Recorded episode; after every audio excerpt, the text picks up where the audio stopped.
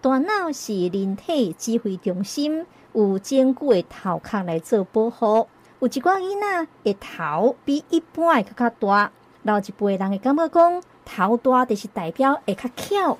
但是头若是比一般的囡仔也较较大，可能有淡薄仔问题哦。今仔日节目当中，咱邀请到台大病院云林分院神经外科陈思宏医师来介绍水脑症。咱先请陈医师甲听众朋友拍一个招呼。各位听众好，我是台大云林分院神经外科医师陈思宏，今天是要跟各位介绍水脑症这个疾病。是，其实吼，咱常常讲，这个人呢，脑袋进水。是形容这个人可能思想有淡薄仔问题，但是较数理的病理观点，脑袋进水，这代表真正是有病咯。所以咱们来请教的陈医师，什么叫做水脑症啊？水脑症这个“水”的意思，吼，其实它指的是脑脊髓液，我们也俗称脑水或者是龙骨水。我们中枢系统呢，其实它里面是有存在着这样子的一个水分。这个水如果体积增加的话，它会引起脑部的压迫，进而造成一些神经学上的症状。这个就是水脑症。那这个脑脊髓液它存在在哪里呢？或者是说它又是从哪里产生来的？我现在会跟大家详细的讲解一下。那我们的中枢系统里面呢，其实它有一个呃叫脑室系统的地方，它是一个在从脑部延伸到脊髓的一个空腔。它是存在在比较深处，然后中央的一个构造。这个脑室系统里面有一个构造叫脉络丛，那脉络丛能够制造这个脑脊髓液，然后制造出来的脑脊髓液呢，就会从这个脑室吼，它最开始叫侧脑室，在左右两边的大脑半球里面有这个侧脑室，那接着呢就会进入第三脑室，然后再来就是大脑导水管，第四脑室，那从第四脑室呢，这个脑室系统会再一路往下延伸到我们的脊髓，也从这个第四脑室呢，也有三个孔洞呢。脑脊髓液会进入所谓的蜘蛛膜下腔。蜘蛛膜下腔呢，它其实是分布在脑表面的一个空间。其实我们的脑呢，其实就是浸泡在这个脑脊髓液里面。那这个脑脊髓液进入到蜘蛛膜下腔之后呢，它会再借由这个蜘蛛膜颗粒被我们的静脉系统回收。我就会回到我们的静脉系统，从这个脉络丛产生这个脑脊髓液后，一路经过我刚才讲的这个循环，最后被吸收。我们每天大概会制造五百 CC，正常人会制造五百 CC 的这个脑脊髓液，所以大概每个小时就是二十一 CC 左右啦。真正存在在我们脑部里面，整个中枢神经系统里面的体积大约是一百二十五到一百五十 CC 左右。所以它可能会循环个三次吧，如果五百 CC 来说的话。所以在这样子的一个循环系统里面，某一个环节如果出现问题，就有可能导致这个脑脊髓液的体积会增加。比如说产生过多的脑脊髓液，或者是说它在这个路径上有阻塞，水下不去；又或者是说要回收到静脉系统的地方出现问题，导致它回收变得比较差。都有可能导致中枢系统里面的这个脑脊髓液呢，会有过多的情况，进而就是产生水脑症的情形。是哦，所以吼、哦，这陈医师甲听众朋友介绍了非常的详细。什么是水脑症？就是譬如讲吼，这个循环可能塌掉咧，一直水会增加。当然，咱一般常常听到这个名词叫做脑水肿。所以，咱们来请教的陈医师，这种水脑症跟我们常常听到的脑水肿有不一样吗？对。水脑症跟脑水肿其实是完全不一样的事情。那有很多民众或者是病人或者是家属呢，可能会分不清楚什么是水脑症，什么是脑水肿。同样是水，但是其实它们存在的地方不一样。刚才讲到的水脑症的水，它是脑室系统或蜘蛛膜下腔里面的脑脊髓液增加。那脑水肿的水呢，是指这个脑实质，脑部因为可能是受伤、发炎或者是感染。导致这个脑实质里面的水分增加，那这个水呢，其实是没有办法去引流出来的，因为它是在脑里面，所以这个脑水肿跟水脑症是完全不一样的一个情况，所以治疗的方式也一定完全不同。是，所以吼、哦，咱虽然讲听到这个水脑症跟脑水肿，赶快弄个水，但是伊形成的这个所在无赶快，其实完全是无共啦。当然，咱继续特别来请教的陈医师，为什么会产生水脑症？诶，听讲它还有分类哦。对，水脑症会产生的原因其实有很多，比如说脑部里面或中枢神经系统某一个地方长出肿瘤。它可能会刺激脑脊髓液的分泌，或者是说它堵住了这个脑脊髓液循环的路径，造成水脑症的情况。肿瘤就是一个可能的原因。再来就是说头部外伤，受过头部外伤的病人也可能会引发水脑症。脑部的感染，比如说病毒性的感染，或者是细菌性的感染，甚至是一些发炎的反应、出血，脑部里面的出血也会导致这个水脑症的产生。所以水脑症的原因非常多，不同的成因。那水脑症的分类，大致上我们都会分成所谓的交通性水脑症跟阻塞性，就是非交通性的水脑症。顾名思义，交通性的水脑症就代表说，在我刚才讲的那个循环路径里面，我们没有明显看到有阻塞。为什么这样子会造成水脑症？有可能是因为它的分泌过多，或者是在它回收到我们的静脉系统之前出现问题，就是回收出现问题，哦，形成一个我们觉得它没有阻塞，但是呢却有水脑症的一个情况，就是所谓的交通性水脑症。那阻塞型的水脑症就是非交通型的水脑症，就是明显看到在这个脑室系统里面有某个地方阻塞了，有可能是急性的出血，哦，血块把这个路径阻塞了。或者是长了一颗肿瘤，堵住了这个脑脊髓液循环的路径，水下不来，也会造成这个脑室的扩大，就是水积起来的情况。这就是阻塞型的水脑症。又或者说一些发炎的反应，导致一些纤维化的产生，也会有可能堵住这样子的一个循环路径，造成这个阻塞性的水脑症。这个是两大分类。其实水脑症它形成。也可以分成说急性、亚急性或者是慢性的一个情况。那急性可能就是几个小时到几天的时间，就形成这个脑室扩大或脑部压迫，甚至是很明显的一个神经学症状。那通常急性的水脑症，它的成因大部分都是急性脑出血，突然有一个东西把这个路径堵塞了，它水就是非常快速的积起来，脑部就是在一个短时间内遭受。比较大的一个压力，所以临床症状非常的明显，甚至可能会陷入昏迷。这个就是急性的水脑症。那亚急性的水脑症可能是几天至几个礼拜，它可能的成因就是一些脑部的出血啊，或者是头部外伤，或者是一些感染，中枢神经的感染，造成这个水慢慢的积起来。但是它也不像慢性那么久以后。它的症状还是会比急性期来得缓慢，但又比慢性期来得快。这个就是所谓的亚急性。那慢性的水脑症比较常见的，我们称为就是常压性的水脑症，很常出现在老年人水脑症的一个分类啊。接下来我们也会主要介绍这个常压性的水脑症要怎么诊断，那临床的表现是怎么样，以及它的治疗。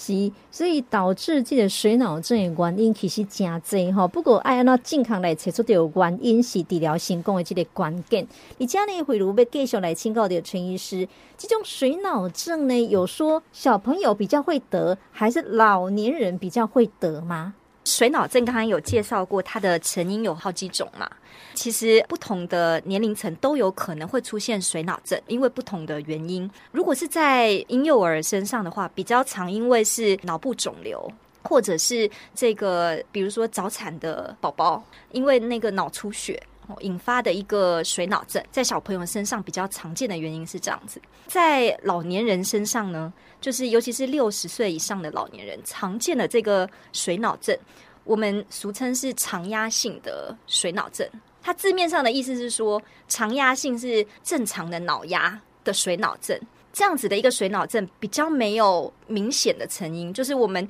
找不出来说这个病人身上有肿瘤啊，或者是有发炎啊等等的。目前是比较觉得说，有可能是因为老年人可能随着年纪大，有一些退化性的变化，导致这个脑脊髓液的回收呢变得没有那么好。导致这样子一个呃脑室扩大，然后水积起来的一个情况，比较没有明显的一个主要的原因这样子。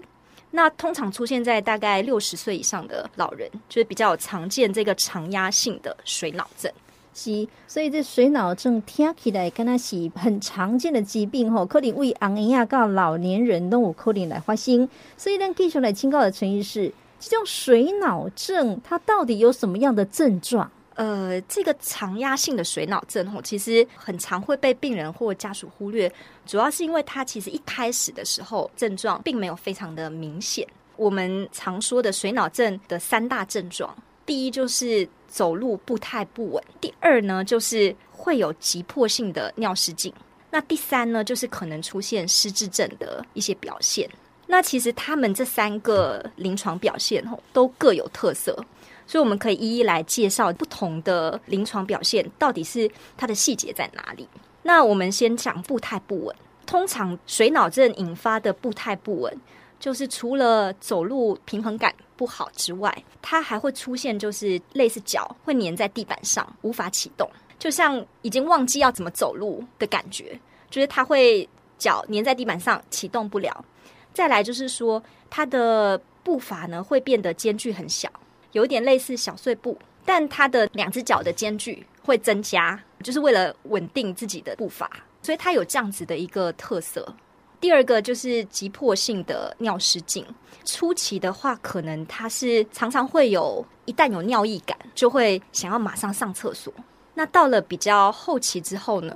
就是可能他一旦有这个尿意感，还来不及到厕所呢，就已经尿在裤子里了，就会变成是一个尿失禁的一个情形。因为尿失禁其实有分很多种类嘛，有些是应力性的尿失禁等等的，但这个它的特色是它是急迫性的尿失禁。就是因为我们的额叶其实是控管小便的冲动，一旦有尿意感，那我们的额叶能够还没到厕所之前，后我们可以控制住，不要让我们就是随意的尿。但是水脑症的病人，因为他的额叶被脑室撑大了，所以受到压迫，以导致这样子的能力会越来越消失，就导致到他没有办法去控制个小便的情况，进而导致这个尿失禁的情形。那第三点是失智症。失智症其实初期表现还是以短期记忆丧失为呃主要的一个情况，至于认知功能方面是要到比较后期，哦，可能才会出现。水脑症的这些症状其实会跟很多疾病有重叠跟类似的情况，以至于在临床上可能会出现诊断困难的一个情形，但实际上他们还是有稍微一些区别。那等一下我也会讲，就是有哪些疾病就是跟这个水脑症很类似。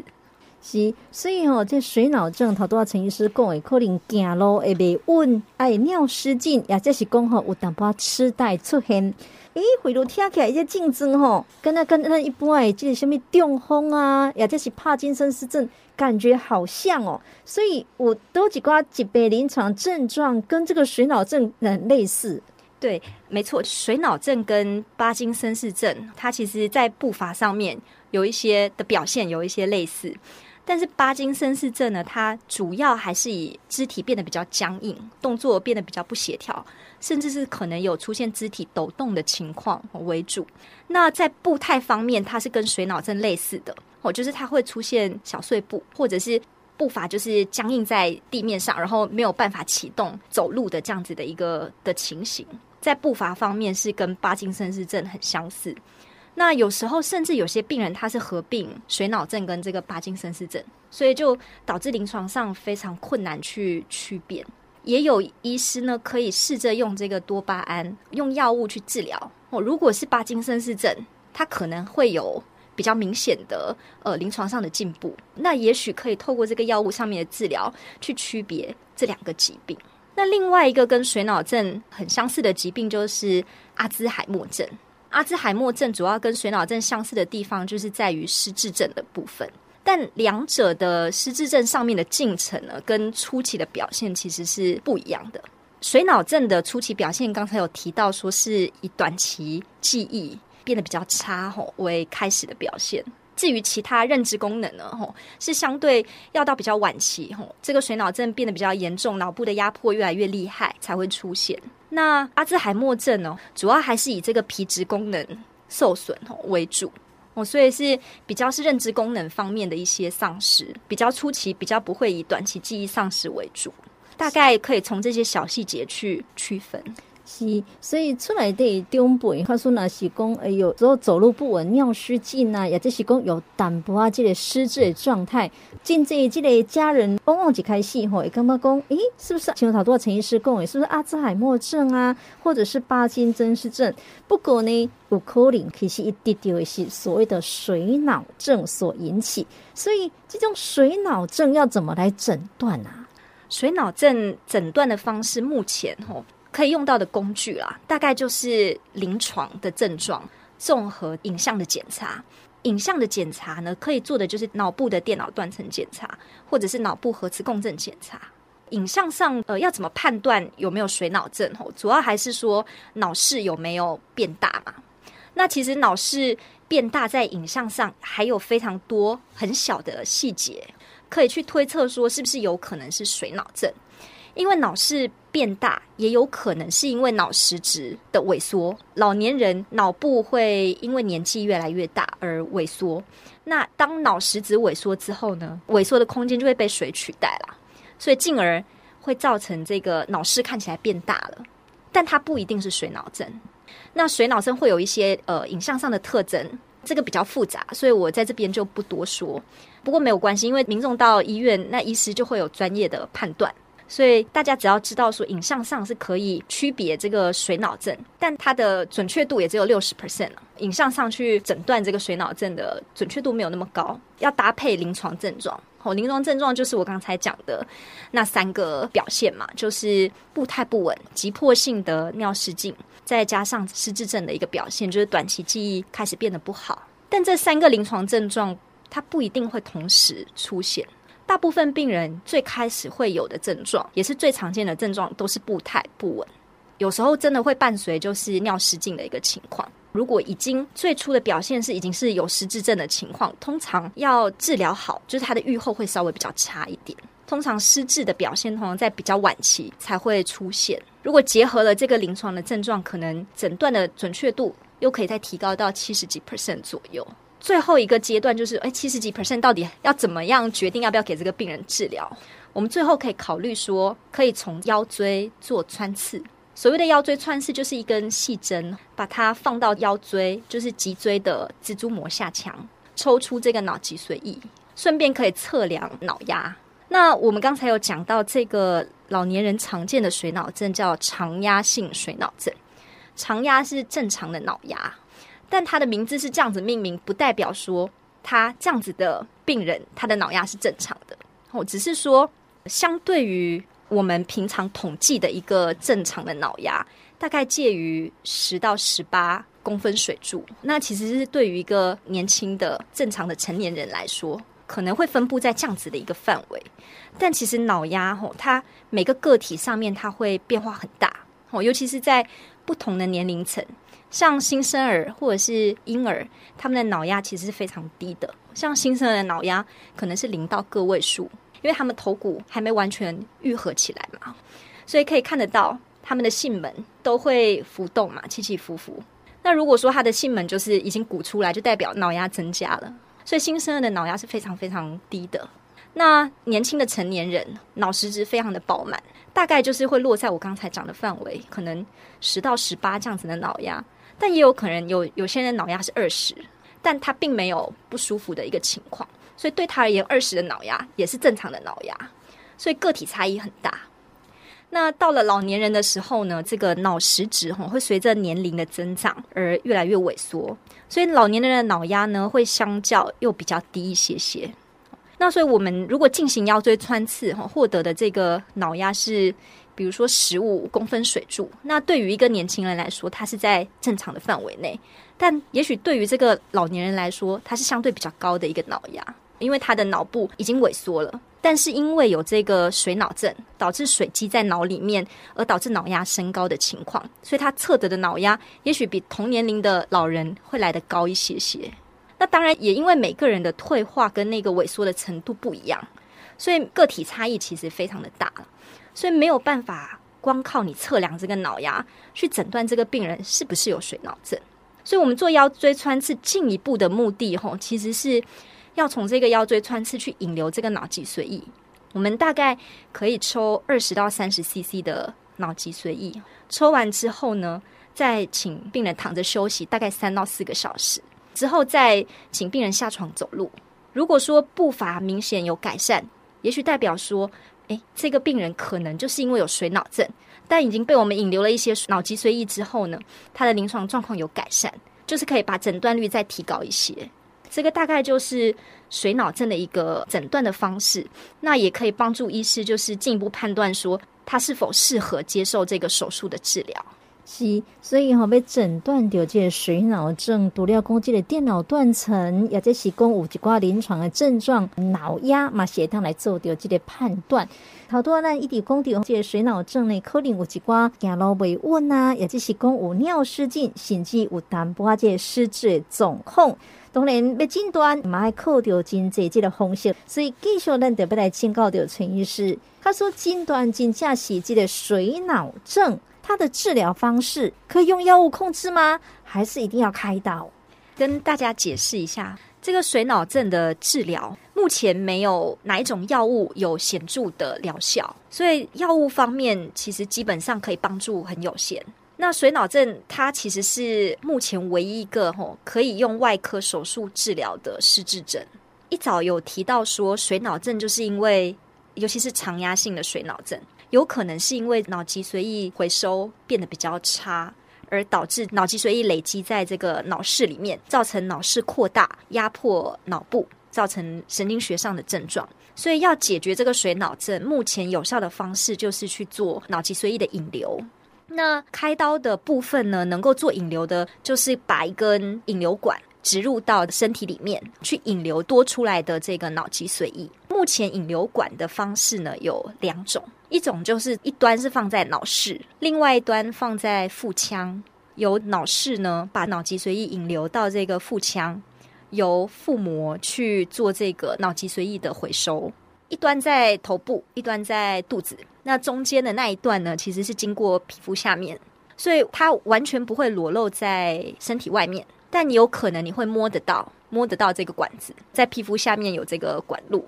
那它有一个引流法，我们也叫它控制法或压力法。它是靠压力去控制它流得多或流得少。目前有固定压力的引流管，也有可以调整压力的引流法。目前临床上我们大部分使用的是可以调整压力的引流法，它会根据每个病人的状况不一样。那医师可以从体外用磁场的作用去调整这个压力，这样子会比较方便，比较方便每个病人的一个情况。因为我们在放这个引流管进体内的时候，其实我们没有办法非常准确的判断这个病人需要多少的压力才可以引流的恰当，引流的够或引流的太少都有可能发生。所以可以调整的话，对医师或对病人来说都是比较方便的。这个是第一种引流的方式。那第二种引流的方式是从腰椎放一个引流管，放到腰椎的蜘蛛膜下腔。我一开始有介绍说，这个蜘蛛膜下腔吼，它其实是从脑部一路延伸到我们的脊椎。所以说，脊椎里面吼，其实也有脑脊髓液。如果这个循环路径吼都是通畅的，那你就可以在腰椎做脑脊髓液的引流。那一端放在腰椎，另外一端也是放在腹腔。就可以把这个脑脊髓液引流到腹腔做回收。听到这哦，听众朋友刚刚就奇怪一件代志。那一直讲这个水脑症就是那脑来积水啊？为什么吼你这个腰椎加来装这个引流管的，当解决掉这个问题？对，刚才就是有解释说，这个脑脊髓液它是一个中枢神经系统里面的水嘛，那它是从大脑到我们的脊髓吼，一路都是连通的。所以这个水呢，只要在这个路径上没有被阻碍，这个脑脊髓液它就是可以从脊椎的地方被抽出来，那是没有问题的。那也可以同样达到对于水脑症的疗效。装了这个引流管以后呢，是不是表示讲爱坑里的，那你这个腹肚来对坑一世人？没错，这个引流管吼，我们叫脑室腹腔引流管，或者是腰椎腹腔引流管。它是永久植入在人的身体里面，代表说它是会一直在做这个引流的工作。所以一旦植入进体内呢，我们一般如果没有特殊的状况，比如说管子有损坏，或者是压力阀的功能不好，又或者是说管子有阻塞，如果都在正常运作的情况下，是不会再从体内取出来。是，那像这种手术方式，它会有没有什么并发症或者是后遗症？比较有可能常见的并发症，第一就是我们会担心说感染啊，就是因为它是呃长久植入在体内，所以一旦如果有感染的话，这个细菌可能会附着在这个管壁上。那如果真的有感染的问题，可能就是管路要移除，等到感染症治好了之后呢，再重新植入新的管子。那第二呢，就是担心说引流的量，有些人就是那个压力阀的那个设定，可能设定的太低。引流会变得比较过度，以至于产生硬脑膜下出血的一个情况。那这个也是要临床上也是要非常小心的。所以这个压力的调整呢，就是还是要经过医师的判断，从病人的影像上以及他的临床症状的改善，去慢慢的调整引流阀的这个压力，不可以一次调的太低，那就有可能产生过度引流，导致颅内出血的一个情形。是，呃，咱今仔日邀请到陈医师来甲听众朋友来介绍到什么是水脑症。你在最后，陈医师有什么要提醒听众朋友的不？水脑症就是很常可能会被民众忽略了，因为它一开始的症状并没有非常的显著，它是慢慢的、很缓慢的变得越来越严重。有可能一开始的时候走路不稳，也许大家可能会没有想到，可能是水脑症引发。如果说有注意到这样子的症状呢，及时就医，那有发现说是水脑症，那我们就是可以及时呢用这个引流的方式去做治疗，对预后的改善呢是非常好的。所以就是提醒大家，如果有症状的话呢，就是要尽早就医。是，就亲像陈医师所讲的呢，这种水脑症经过着适当的治疗，病人买当自由自在，跟一般人无什么无共款，所以卡苏脑异常，爱赶紧来就医，唔通错失掉治疗的机会。今天你非常感谢陈医师，谢谢。